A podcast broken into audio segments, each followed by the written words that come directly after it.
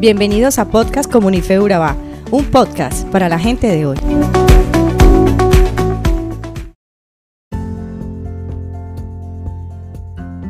El pasaje en el cual reflexionaremos hoy es 2 de Corintios capítulo 1 versículo 12 al capítulo 2 versículo 4.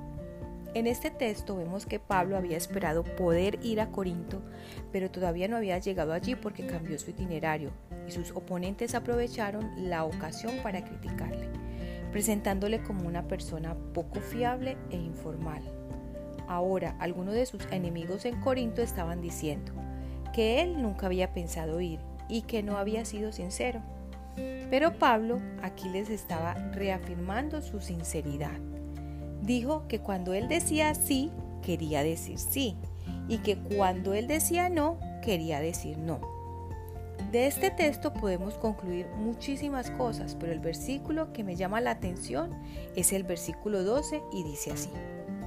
Para nosotros el motivo de satisfacción es el testimonio de nuestra conciencia. Nos hemos comportado en el mundo y especialmente entre ustedes con la santidad y sinceridad que vienen de Dios. Nuestra conducta no se ajusta a la sabiduría humana, sino a la gracia de Dios, y para mí no es otra cosa que tener una conciencia limpia. Ahora bien, recordemos qué es la conciencia y lo que implica tener una conciencia limpia. Cada ser humano, independiente de su cultura, etnia o trasfondo, tiene una conciencia, según la Biblia, nuestra conciencia es la parte de nuestro espíritu que nos dice cuando hemos hecho algo mal y hemos ofendido a Dios. Dicho de otro modo, la conciencia del hombre corresponde a la naturaleza humana creada por Dios y lo capacita para que sepa lo que Dios justifica y lo que condena.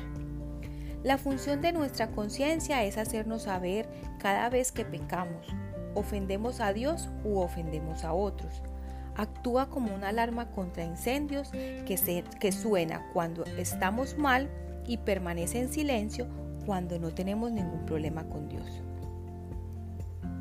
Todos hemos escuchado la voz de nuestra conciencia cuando pecamos o hemos hecho algo que no corresponde con la naturaleza santa, justa y amorosa de Dios. Nuestra conciencia nos redarguye, no importa cuánto intentemos suprimir esa voz o nos esforcemos por tener la razón en nuestras acciones, la conciencia persiste en condenarnos. En realidad esto es algo bueno. De otra manera, seríamos como una casa sin alarma contra incendios. No nos daríamos cuenta de que estamos, de que estamos siendo desaprobados por Dios. Nuestra conciencia nos deja saber en términos bien claros lo que Dios condena. Entonces, ¿qué significa tener una conciencia limpia? De acuerdo con lo que Pablo expone, esa tiene que ver con la coherencia que podemos tener entre nuestros pensamientos, palabras y acciones.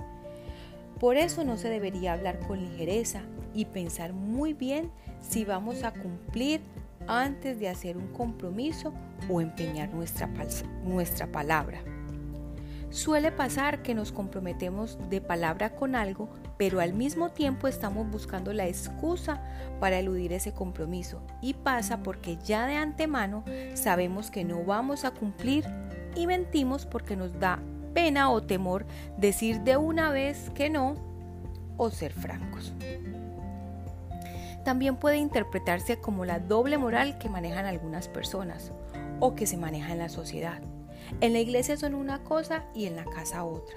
O también dan lo mejor en el trabajo y lo que queda al Señor, o viceversa. En todo caso, Pablo les estaba diciendo que él era una persona de una sola pieza, firme, con una conciencia tranquila o limpia. Que cuando les prometió ir dos veces, lo había hecho pensando que lo podía hacer y que si después había cambiado los planes fue porque resultó un motivo más favorable para ellos y no porque él tuviera la intención desde un principio de no ir. Fuera inconstante o mentiroso, él tenía la conciencia limpia y tenía por testigo a Dios.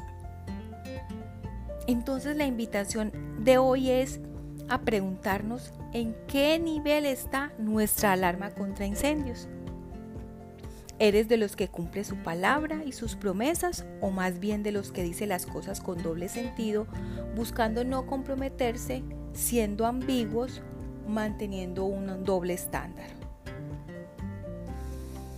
Ay, es muy liberador mantener una conciencia limpia en toda la vida. La meta es la consistencia. Nuestra conducta debe ser la misma en el mundo, en la iglesia y en el hogar ser transparentes, coherentes, sinceros y cumplir con nuestra palabra para poder tener la cabeza en alto en el trabajo, delante del Señor y con la familia. Esto es posible solo por la gracia de Dios. Es casi imposible comportarse de esa manera por nuestra propia fuerza. Pablo no se jacta de su conducta, sino que confiesa que él también necesita esa gracia. Si no dependes de la gracia de Dios, la tentación es vivir por la sabiduría del mundo.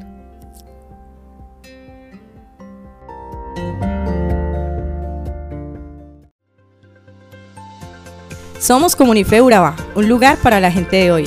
Síguenos en redes sociales como Comunife Urabá y en la web www.comunifeurabá.com. Allí encontrarás todo un contenido digital reservado de parte de Dios para ti. Nuestras reuniones miércoles 7 y 30 pm, toda una experiencia de oración y domingos 9 y 30 am destacamos la importancia de Dios en nuestra vida al compartir en familia. Te esperamos.